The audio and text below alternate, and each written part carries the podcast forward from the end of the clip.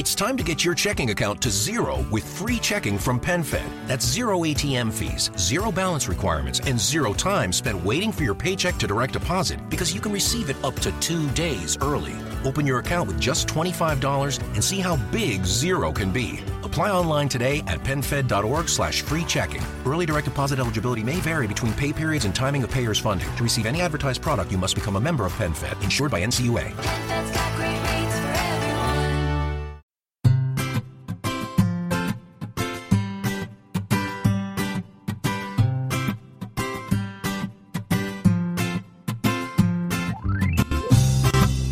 Bienvenidos al capítulo 60 de Perspectiva, un podcast de estrategia empresarial donde analizamos cada semana todas las decisiones y estrategias de las empresas que nos rodean. En el programa de hoy haremos un análisis de las dos estrategias antagónicas que dos empresas del mundo del ejercicio físico están utilizando para atraernos a los gimnasios, Metropolitan y McFit. En las noticias de la semana comentaremos la experiencia de un videoclub que se resiste al cambio de formato y la medicina que está aplicando para evitar el cierre.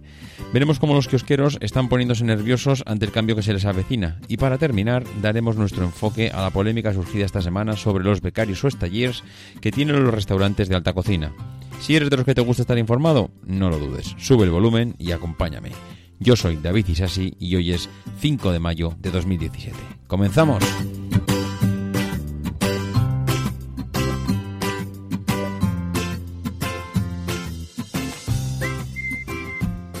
Muy buenas a todos, ¿cómo estamos? Una semanita más, aquí al pie del cañón, ¿eh?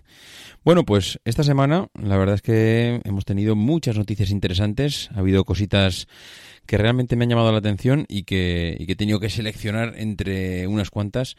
Seguramente habrá algunas que muchos de vosotros eh, estáis pensando que, que tenían mucha posibilidad de salir, de hecho en el grupo de Telegram pues ha habido eh, algunas aportaciones que han estado a puntito de salir, pero me he quedado con estas tres que realmente me han parecido súper interesantes, sobre todo bueno, pues porque mm, sin ser de grandes empresas, me parece que pues dice mucho de, cómo se enfocan muchas veces eh, los negocios y cómo te aferras a un, a un clavo ardiendo. Y el primer ejemplo del clavo ardiendo, pues lo tienen los eh, amigos del videoclub de ficciones Tirso. El, el dueño, Andrés Santana, leía en el artículo eh, que, bueno, que hacían en el periódico del Español que, eh, que justificaba pues que bueno que, tenía todavía razón de ser tener un videoclub en el año 2017 y que a pesar de los problemas económicos por lo que está pasando pues que él entiende que bueno que su modelo de negocio el videoclub de toda la vida en el que puedes ir a alquilar una película en VHS o hoy en día ya en DVD pues que bueno que tiene su público y que todavía pues que tiene sentido el poder el, poder mantener el negocio darle un par de vueltas de tuerca como él tiene pensado dárselo.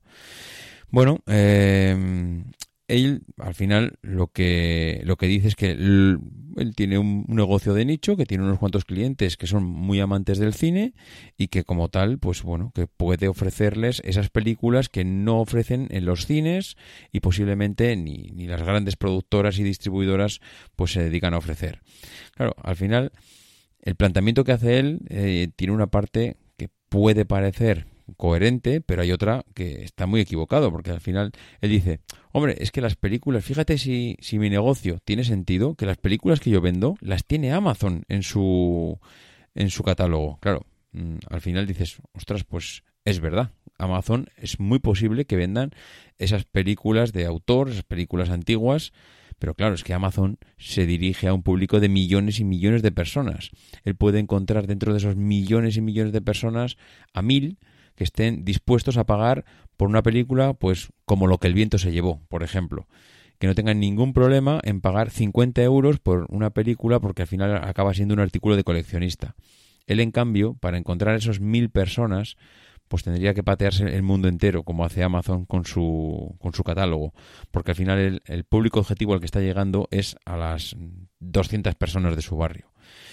Bueno, él ya se dio cuenta eh, que su negocio empezaba a ir mal hace tiempo, esto no ha sido de la semana pasada, pero los clientes lo que han ido es, salido, a medida que se han ido enterando, pues la gente mayor que todavía va, que está acostumbrada a ir al videoclub a, coger su película, pues lo han ido, el, reconocen el artículo que no ha bueno, que me han ido liando, que me han liado, que me han liado y al final pues que me, me he echado al monte y he intentado salvar esto.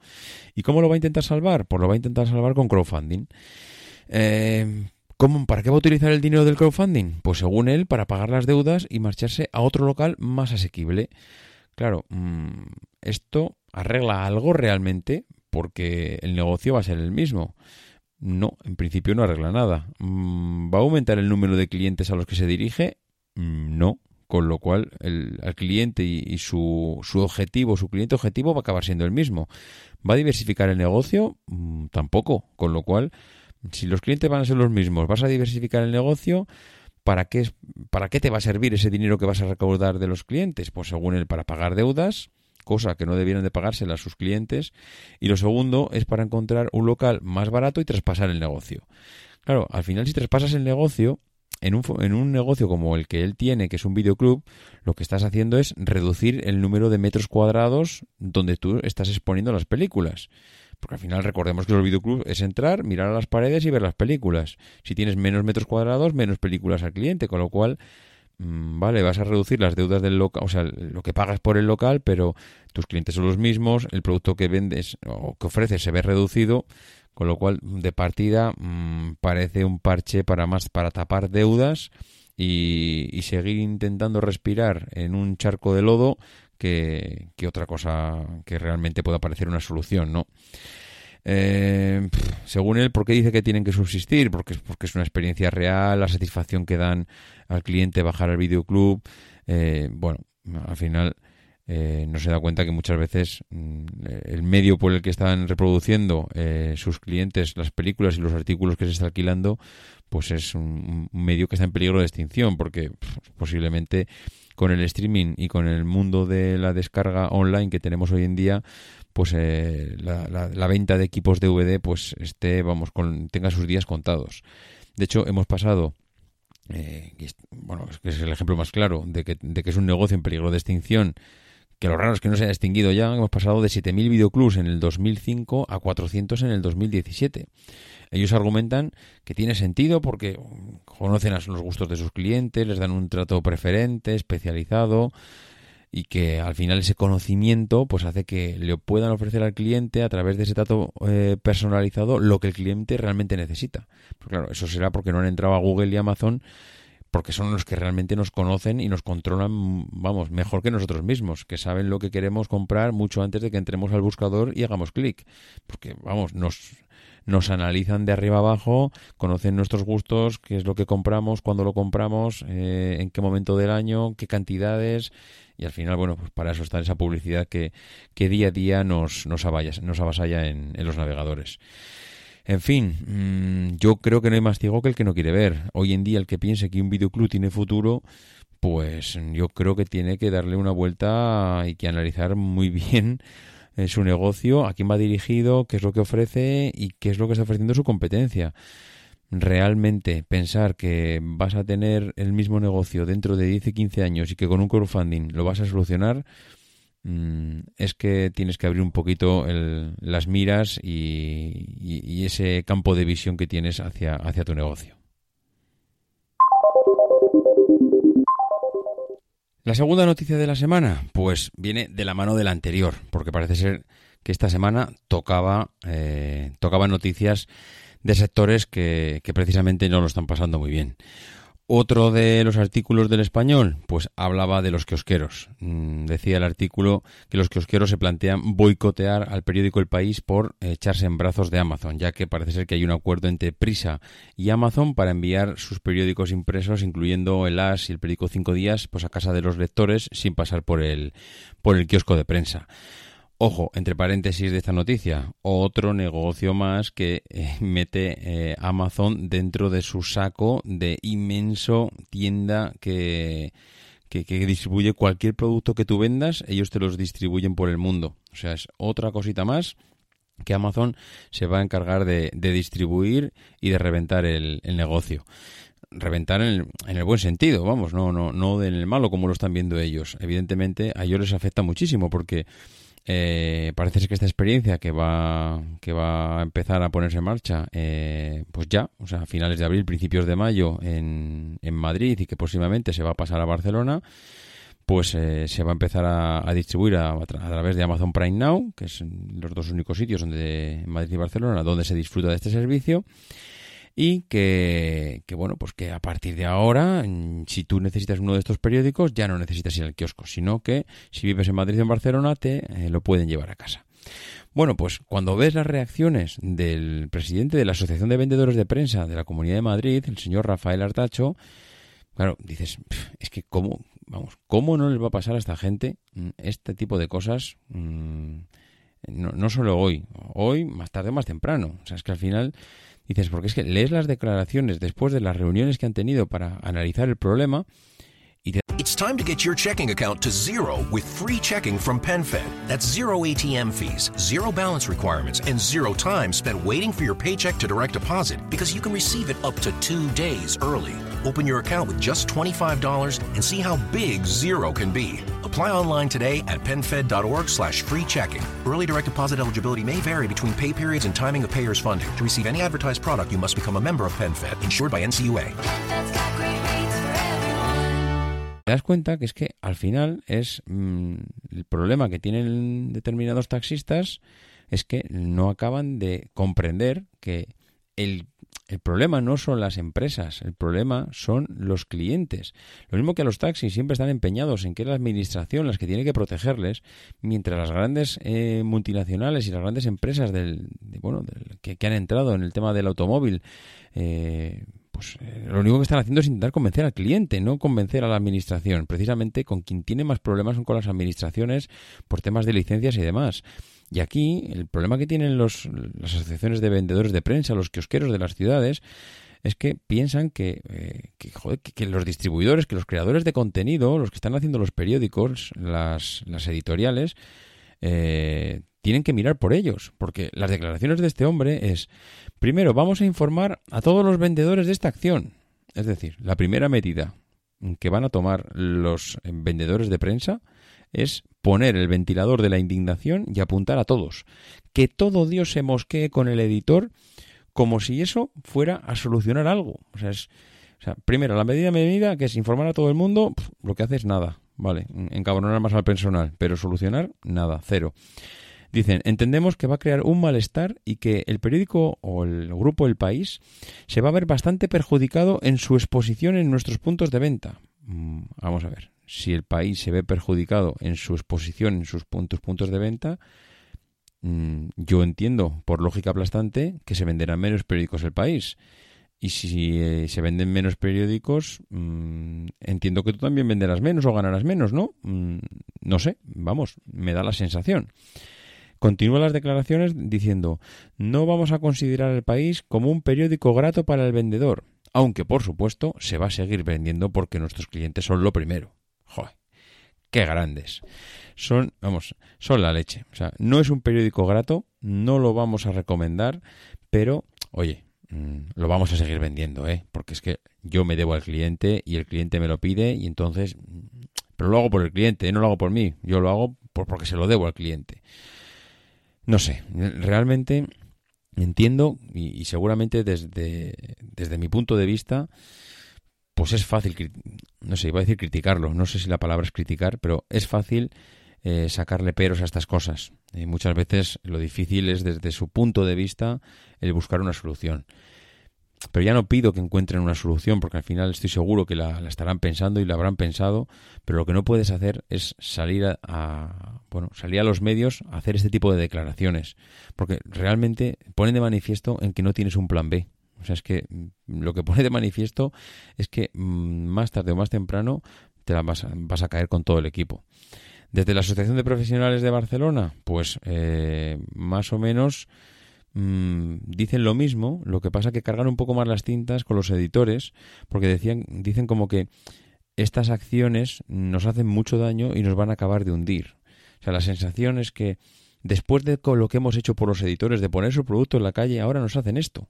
Entonces, realmente parece como que la culpa no es de bueno que la culpa no es de nadie la culpa es de que bueno que el mundo funciona así hoy tienes un negocio que funciona de determinada manera y dentro de 20 años ese negocio pues no tiene sentido pues porque las costumbres cambian. Y este modelo de negocio a día de hoy lo mismo que el de los videoclubs lo mismo que el de los taxis está mm, pues está muy tocado está muy tocado y más tarde o más temprano no digo que acabarán, acabarán cerrando pero lo que sí que tendrán que hacer es buscar algo que puedan empezar a vender. Recordemos que los kioscos de prensa están ubicados en puntos estratégicos de las ciudades y que por delante de ellos pasan miles de personas todos los días. Que hay muchas empresas que desearían que tuviesen miles de clientes todos los días pasando por delante. Mm, Que las gasolineras también tienen un problema porque las gasolineras van a dejar de vender su producto de aquí a 25 años, que empezarán, empezarán a ten- empezaremos a ver coches eléctricos y ya no habrá gasolinas, pero las gasolineras no salen a la palestra todos los días diciendo madre mía el mundo se me acaba, sino que poco a poco van poniendo medidas para ver cómo adaptarse a los nuevos tiempos y cómo conseguir que esos clientes que paran allí habitualmente, en vez de comprar gasolina, empiecen a comprar otro tipo de cosas hay que adaptarse, es, no queda otra. Entonces, este tipo de declaraciones tan, mm, bueno, sensacionalistas de que nos están haciendo esto, nos están matando el negocio, nos están destrozando la vida, mm, esto lo primero que vamos a hacer es informar a todo el mundo para que se indigne cuanto más gente mejor. Al final, la solución mm, o, o lo que soluciona esto es nada. Entonces, simplemente eh, recalcar que ese tipo de acciones lo mejor que pueden hacerlas es ahorrarlas, expresar un malestar, pues bueno, entiendo que de otra manera si lo quieren expresar, pero que tienen que buscar otra manera de enfocarse al cliente y que si el cliente hoy en día deja de comprar los periódicos en el kiosco y los empieza a comprar en Amazon, tendrás que empezar a ofrecer otra cosa que Amazon no pueda o no pueda de momento entrar ahí y hacer la competencia. ¿Es fácil? Pues no, está claro que no lo es pero es la única vía que hay, intentar ofrecer a tus clientes algo que los demás no puedan en este momento ofrecer. Punto. Y la última noticia que me ha llamado muchísimo la atención, pues venía eh, del mundo de la cocina, venía de las, de los grandes chefs de la cocina, esa alta cocina que tanto eh, bueno, o acaba saliendo en prensa y tanta publicidad tiene. Y hay dos chefs, especialmente, que son los que presentan Masterchef, el programa Jordi Cruz y Pepe Rodríguez, que son, eh, junto con una mujer, las que, los que hacen de presentadores y jurados del programa, los que esta semana han sido noticia porque ha salido un poco a la luz un, bueno, un tipo de, un tipo de, iba a decir, de mala práctica dentro de estas eh, de estos restaurantes de alta cocina que parece ser que es algo muy habitual pero que hasta ahora no lo sabíamos y es que ellos utilizan mm, becarios ellos les llaman en su argot talleres que no sé exactamente qué tipo de qué tipo de significado te puede tener esta palabra pero bueno mm, como becarios lo entendemos todo utilizan becarios dentro de su cocina pues para poder eh, dar abasto al servicio que tienen en, en el salón y, y que, y que, bueno, parece ser que según comentan todos los medios, y bueno, que ellos también lo han reconocido, que este, estos becarios no cobran. Ellos al final eh, lo que están haciendo es les dejan entrar a la cocina a cambio de ayudarles y, bueno, tener en su currículum esa, esa experiencia de yo he trabajado en el restaurante de Jordi Cruz, o yo he trabajado en el restaurante Can Roca, o yo he trabajado con Martín Berasategui. Bueno, pues esto, eh, al final, pues parecía mm, eh, para ellos desde luego lo más normal que a cambio de que tú puedas entrar a su cocina y aprender, ellos, eh, tú, bueno, tú ofreces un trabajo y les ayudas a sacar el restaurante adelante. Hombre, a ver, mm, sí y no. La verdad es que que tú des un trabajo a cambio de una formación, pues eh, no sé, eh, la sensación que da es que no está bien. Ah, algo, algo chirría, porque las, al final parece que te están aprovechando de ti, ¿no? Tú, tú vas allí, estás trabajando para ellos, estás metiendo un montón de horas al día porque evidentemente los restaurantes lo requieren y mucho más estos restaurantes de alta cocina donde la dedicación es muy alta y a cambio ellos mm, están aprovechándose porque basándose en una formación mm, bueno entiendo que también a un nivel muy alto porque no todo el mundo puede estar allí pues no te pagan no te pagan eh, entendiendo que te están formando y que al final una cosa con la otra. Yo tengo una visión un poco menos talibán de estas cosas. Mm, por un lado mm, creo que ese acuerdo tácito que se produce entre ambos, en el- porque claro, al becario nadie le obliga a entrar. Entiendo que claro, como está ansioso por formación y por conocer lo que allí pasa, claro, le interesa muchísimo tener esa formación y más de esta gente que tiene tanto prestigio y que luego a futuro a ti te va a beneficiar en tu currículum. Pero claro, mm, creo que hay otra manera de hacer, de hacer esto. Todo el mundo cuando quiere hacer un máster en un determinado eh, campo, no va a una empresa y se ofrece allí a, trabajar gratis para la empresa para aprender.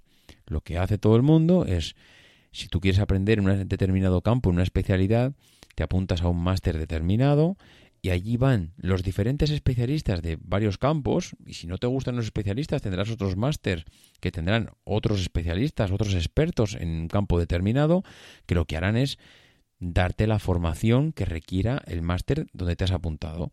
Tú por ese máster pagas un dineral, los másters valen muchísimo dinero apuntarse a ellos. Pero una vez que obtienes la formación, pues obtienes ese conocimiento, ya estás, digamos, entre comillas, preparado para ir al mercado laboral y allí sí que te pagarán por el trabajo que realices. Entonces, yo creo que este puede ser el With Starbucks Holiday Blend for Nespresso Virtuo, now exclusively at Target, there are even more ways to share the joy. Savor every smooth and festive sip all holiday season with friends and family at home to fill every indulgent day with cheer. camino donde pueden darle una vuelta a esta parte del negocio. Es decir, si tú necesitas becarios gratuitos porque dices que si esta gente cobrase el restaurante tendría que cerrar porque no podría subsistir, el negocio no tendría sentido, igual lo que tienes que hacer es esa formación que estás dando dentro de tu restaurante, lo que tienes que hacer es sacarla fuera. Cobra por ella, cóbrale a cada uno 6.000, 12.000 euros, que es lo que valen los másters hoy en día. Los másters valen un auténtico dineral. La gente paga unas auténticas barbaridades por asistir a un máster. Entonces, sal de tu restaurante, ofrece un máster, enseña a los a las personas, a los que quieran ir allí, a estos eh, bueno, a estos cocineros que quieren ir al restaurante y aprender y decir que han aprendido de Jordi Cruz o de Berasategui o, o de Adrià o del que sea. Entonces, bueno, prepara un máster, cobra por esa formación y cuando esa gente salga de ahí y tú los contrates para tu restaurante, les empiezas a pagar. Porque al final es que es lo justo. Están haciendo un trabajo y lo normal es que pagues por ello. De esta manera, todo el mundo estaría sa- satisfecho. El que ha pagado por una formación especializada y selecta de unos auténticos expertos, pues tiene en su currículum máster en no sé qué, o máster en alta cocina especializado en no sé qué historias. Vale, pues eso ya aparece en tu currículum para siempre, podrás sacarlo delante de quien sea quien te lo pida para conocer tu formación, pero en el momento que empieces a trabajar en un restaurante eh, de, esta alta cocina, entre comillas, que, que mencionan ellos, empezarás a percibir un sueldo y todo tendrá sentido. Mm, no sé, al final lo que reclama el restaurante es eh, ingresos de dinero. Es decir, yo no puedo pagar a, a todos los que están aquí trabajando porque entonces tendría que poner el menú no a 100 euros, tendría que ponerlo a 500 euros. Bueno, pues esos ingresos extras que tú dices que, que necesitas para poder ofrecer esos menús a un precio lo más asequible posible, lo que tienes que intentar es buscar una vía de ingresos alternativa, que bien puede venir por el máster o puede venir por otras historias que te inventes. Vamos, que esto me lo acabo de, que me lo, acabo de pensar yo, pero que creo que sería mucho más natural y fácil de entender para todo el mundo que mm, busques otras maneras de bueno de conseguir ese dinero que no sean el que la gente esté trabajando para ti gratis en un negocio donde además da igual que metas 8, que 10, que 14 horas, porque el que está trabajando gratis para ti, pues al final está aprendiendo y le exijas lo que le exijas, no te va a decir que no nunca, con lo cual en cierto modo pues te estás aprovechando. Y en el espacio que le dedicamos normalmente a la empresa de la semana, pues hoy vamos a hacer algo un poquito diferente. Y es, en vez de conocer la historia de una empresa, analizar pues dos modelos de negocio que ahora mismo están enfrentadísimos y que están además muy de moda. Porque, como todos sabemos, mm, el deporte está de moda. Cada vez más hay miles de miles y miles de personas todos los fines de semana haciendo deporte, haciendo carreras, mm, corriendo en bicicleta, en triatlón, miles de cosas. Y, eh, evidentemente, cuando el deporte está de moda, los gimnasios también lo están. Y el ejemplo más claro, y lo comentaba en la entrada del podcast, es hay dos empresas que yo les he puesto nombre, que es una es Metropolitan y otra es McFit, que yo creo que ejemplifican perfectamente los dos modelos de negocio. Metropolitan representa a la empresa que da un servicio cinco estrellas en el mundo del gimnasio y McFit presenta o representa a las empresas que dan un servicio low cost. Y, y como digo, hay bueno, hay estos dos sectores y hay estos dos nombres, pero detrás de estos dos nombres hay muchas empresas que prácticamente hacen lo mismo, lo que pasa que se llaman de diferente manera. También es verdad que estas dos empresas yo creo que serán de las más famosas, estos dos grupos empresariales serán los más famosos y los que representan en mejor medida un poco los dos modelos de negocio que vamos a comparar ahora, ¿no? Al final, eh, en el momento que algo se pone de moda, mm, cualquier actividad se pone de moda, viene el negocio detrás. Eso es inherente al ser humano. En el momento que vemos dinero, aquello empieza a crecer como la espuma. Y el tema de los gimnasios se puso de moda. Se puso de moda hace unos años, empezaron a aparecer gimnasios por todas las esquinas y, y muchos de ellos evidentemente duraron lo que duraron, empezaron a quebrar porque no habían hecho un análisis del negocio, de la ubicación, del cliente potencial como debieran de hacerlo y en cambio hay otros auténticos expertos y, y bueno, y de hecho ahí está, hay auténticos eh, multinacionales del deporte que están ahí y que ganan muchísimo dinero y que cada vez abren más gimnasios. Eh, por ejemplo, tenemos a, a McFit, que durante los últimos años mm, ha estado abriendo tiendas en tiendas, perdón, gimnasios en España, pues eh, a diestro y siniestro, allí donde había una masa social más o menos grande, McFit ponía su gimnasio. Y bueno, McFit y como decía antes, AltaFit, eh, Basic Fit, Viva Gym, hay un montón de marcas que han utilizado esa filosofía low cost que, que ha empleado McFit, porque al final esto se ha basado en lo siguiente. Aquí durante muchos años ir a un gimnasio costaba 60, 70, 80 euros mensuales, que esto es como conducir eh, prácticamente, esto es como llevar un Mercedes o llevar un Audi, que sí, está muy bien, pero no todo el mundo se lo puede permitir. Y en cambio, mm, hay gente que se puede permitir pues, pues un SEAT, un Renault, y, y en cambio, pues vemos muy pocos Audis y Mercedes por la calle y vemos muchísimos Seats y Renault y Peugeot porque es el coche que puede permitirse la mayor parte de la gente. ¿Qué hizo McFit? ¿Qué hizo en este tipo de cadenas? Pues bueno, no vamos a ofrecer un Mercedes en los gimnasios, vamos a ofrecer un SEAT. Vamos a bajar el precio al máximo y vamos a empezar a ofrecer algo que la gente se pueda permitir. ¿Qué pasa? Que cuando la gente vio que podía pagar, en vez de 80, podía pagar 19 euros por ir al gimnasio, dijo, ¡puf! Esta es la mía. Esto sí, esto ya me lo puedo pagar. Aquí sí que voy. ¿Qué pasa? Pues que McPhee lo vio claro. McPhee dijo, oye, ya está.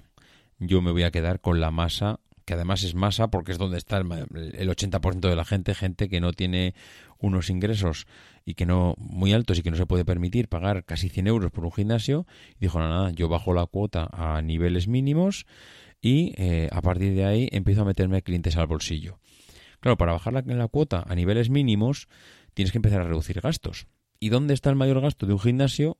Y mucha gente pensará, ¿las máquinas? Pues no, la máquina realmente no es el mayor gasto de un gimnasio, porque la máquina, una vez que mm, haces el primer desembolso, la máquina, para amortizar una máquina, pues no, pues realmente tienes muchísimos años por delante para poder amortizarla, no es una amortización muy alta, con lo cual tampoco es que ahí donde se vayan los euros todos los meses. El mayor gasto de un gimnasio mensualmente son los monitores y las personas que están empleadas en el gimnasio.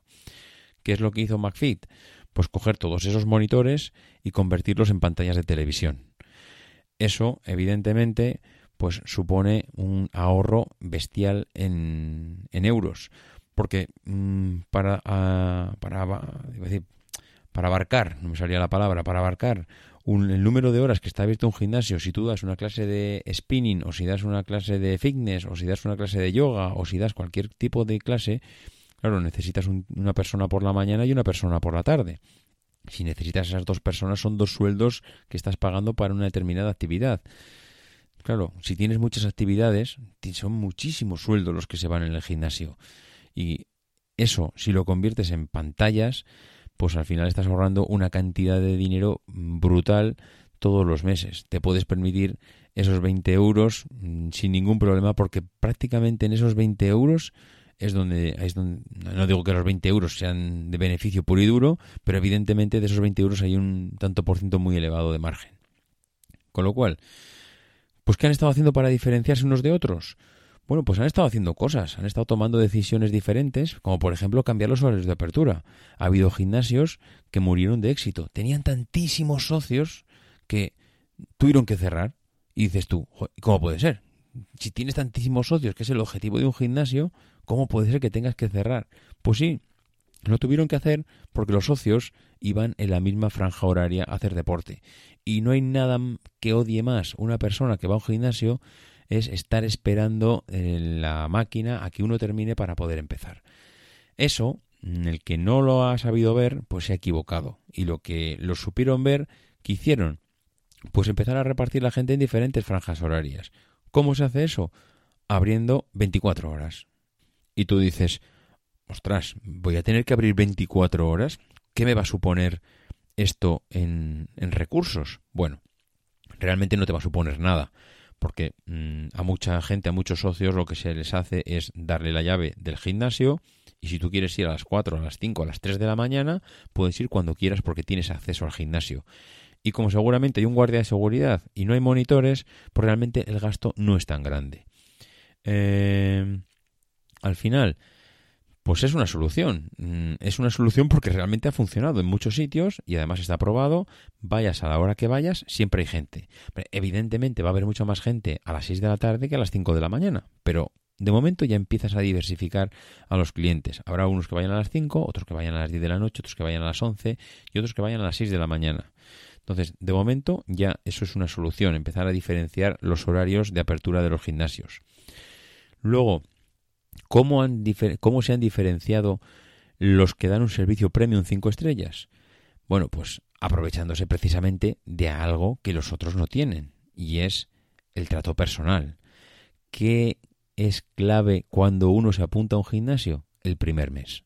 El primer mes es el mes donde el gimnasio lo va a dar todo por ti. Tienen que meterte el veneno en el corazón. O sea, tienen que meterte el deporte en vena y tienen que hacerte adicto al deporte. Entonces, todo hemos, em- todos hemos empezado y todos hemos abandonado el gimnasio alguna vez.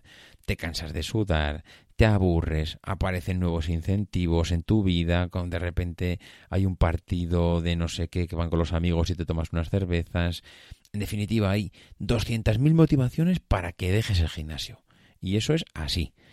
Y en los gimnasios con monitor, estas cosas, en el primer mes, pues lo cuidan mucho, porque lo que necesitan es meterte en vena el deporte, que te hagas amigo del monitor, que te sientas como si estuvieses con los amigos tomándote una cerveza, lo que pasa que en lugar de tomarte una cerveza, lo que estás allí es hablando con ese colega, entre comillas, que se ha convertido en monitor, que cuando empiezas a hacer deporte, cuando te subes a la bici, se acerca alguien y te cuenta su vida y cómo te ha ido y qué tal el fin de semana y cómo lo llevas y en el trabajo qué tal estás y cuéntame tu vida. Eso es fidelizar a un cliente. Y en los gimnasios que son, digamos, entre comillas, eh, top, de esos gimnasios cinco estrellas, esto está cuidado al milímetro porque saben que les va la vida en fidelizar al cliente y sobre todo durante el primer mes. Es lo que decíamos antes también en cuanto al trato de las personas. Mm, El que haya unas, unas máquinas u otras máquinas, al final eso no hace mucha diferencia en el gimnasio porque las máquinas acaban siendo las mismas, cambiando un poquito la marca de unos a otros. Más o menos las compran todos en el mismo sitio y vienen de los mismos fabricantes. No suele haber diferencias en cuanto a las máquinas. Lo que suele diferenciar es el trato que tú recibes dentro del gimnasio. Al ser una cadena grande, pues te supone sobre las pequeñas que puedes of- ofrecerle al cliente ir al resto de gimnasios cuando está en movilidad. Esa es otra de las cosas que se han ido diferenciando los gimnasios, las grandes cadenas sobre las pequeñas. Porque si tú eh, cada día más te mueves dentro de tu misma ciudad, te mueves cuando vas de viaje, o bien un viaje de vacaciones o un viaje de trabajo, bien sea un viaje de larga estancia o un viaje de fin de semana, bien sea porque tu empresa te manda a ir eh, un día puntualmente a hacer una formación o porque te manda tres días. Si tú tienes un gimnasio de tu cadena cerca, lo que te pedirá el cuerpo, si estás acostumbrado a ir al gimnasio, es que vayas allí a hacer deporte pues a la hora de comer, después de salir de esa formación en el trabajo, o por la mañana ir a correr un rato antes de ir a trabajar, en función del horario que tengas. Es decir, las grandes cadenas han sabido diferenciarse de las pequeñas precisamente en eso, en que tienen muchos centros y le han ofrecido al cliente el asistir a todos esos centros cuando el cliente quiera. ¿Cómo han intentado las cadenas low cost intentar sacar dinero a los clientes una vez que ya le has hecho la cuota a un precio mínimo 20 euros y que bueno y que lo tienes todos los días en tu gimnasio? Pues pagando una vez que has entrado. Una vez que has entrado dentro del redil, una vez que ya eres socio y vienes todos los días a mi gimnasio, pues te voy ofreciendo servicios. Esto es como Vueling, perdón, como Vueling, eh, como Ryanair, no me salía la palabra. Como Ryanair, yo te ofrezco un servicio bajísimo, un precio bajísimo por entrar aquí al avión, pero una vez que estás en el avión, te vendo a mi abuela si hace falta. Te estoy ofreciendo productos continuamente para que compres y compres y compres. Y a unos precios que si quieres un botellín de agua o una Coca-Cola, vamos, te va a ser mejor esperar a que llegues al aeropuerto porque igual tienes que pedir un crédito para, para pagar la Coca-Cola. Pues aquí eh, los McFick en compañía han hecho prácticamente lo mismo. Una vez que estás dentro yo te he traído aquí dentro y he conseguido que estés aquí en mi casa, ahora es cuando saco el catálogo y te ofrezco de todo. Si quieres ir al spa, paga. ¿Quieres ir a una clase extra de no sé qué? Paga. ¿Quieres un masaje? Paga. ¿Quieres hacer, al final, ofrecer una serie de servicios una vez que estás dentro? Esto es algo muy habitual en muchas empresas, pero ellos lo intentan explotar pues, porque es la manera que tienen de sacar un plus más por esos servicios extra que te ofrecen. Cuando pagas 60 euros, estás pagando seguramente por todos estos servicios, pero ellos al final lo que te, lo que te están ofreciendo es em, no pagar todo al principio. Es decir, tú vas a un servicio 5 estrellas y puedes acceder prácticamente a todo. Puedes ir a las clases de spinning a la hora que te dé la gana, puedes ir a correr con el equipo que hace running, puedes ir a tomarte un café a la, a la cafetería del gimnasio, puedes hacer yoga, puedes hacer fitness, pues prácticamente tienes todo. Te, te dan una toalla cuando entras por la puerta.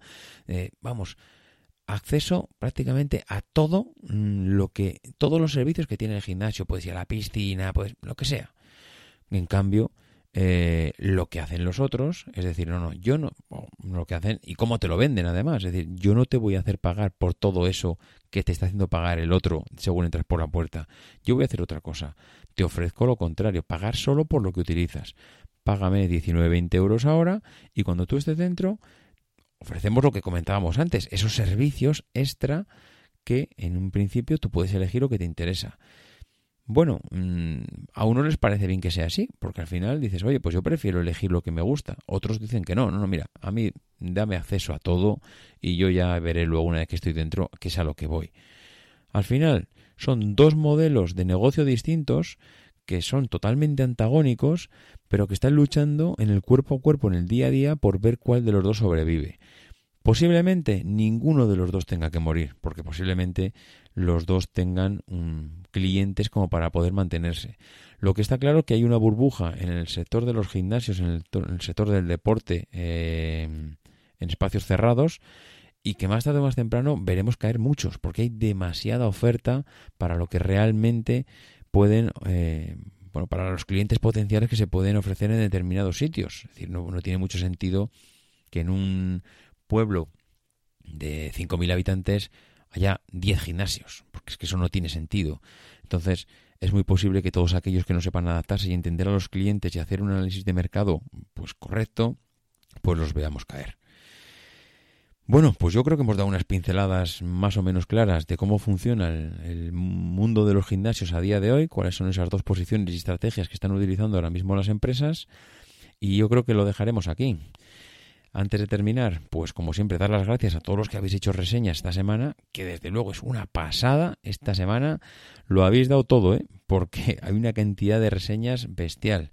Eh, muchísimas gracias a John Jiménez, a Convergente Pensador, a Mofli, a Javier LB, a J. Vallés, a Juancho Pancho 73, a S43 21 23 4, a ItX, a Marín Mil, a Vitor 7, a Ana García Yaria, a Nan 0507, a Curro Listo, a Estuzo Cub, a PGDer, a Carlos 10 y a Gonzalito 99. Oye, muchísimas gracias a todos de verdad, ¿eh? una pasada la cantidad de reseñas que hemos recibido esta semana.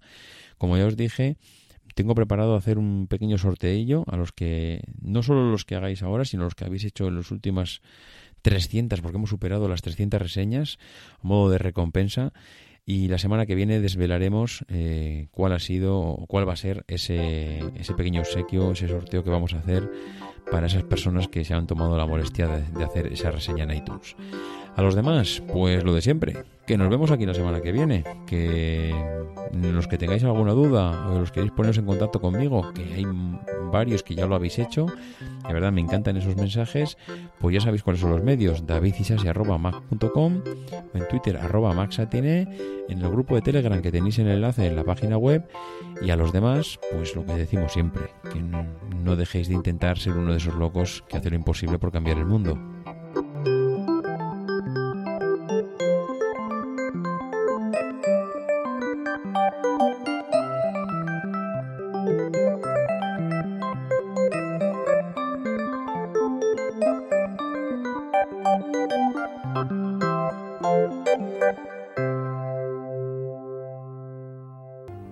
People who are crazy enough to think they can change the world are the ones who do.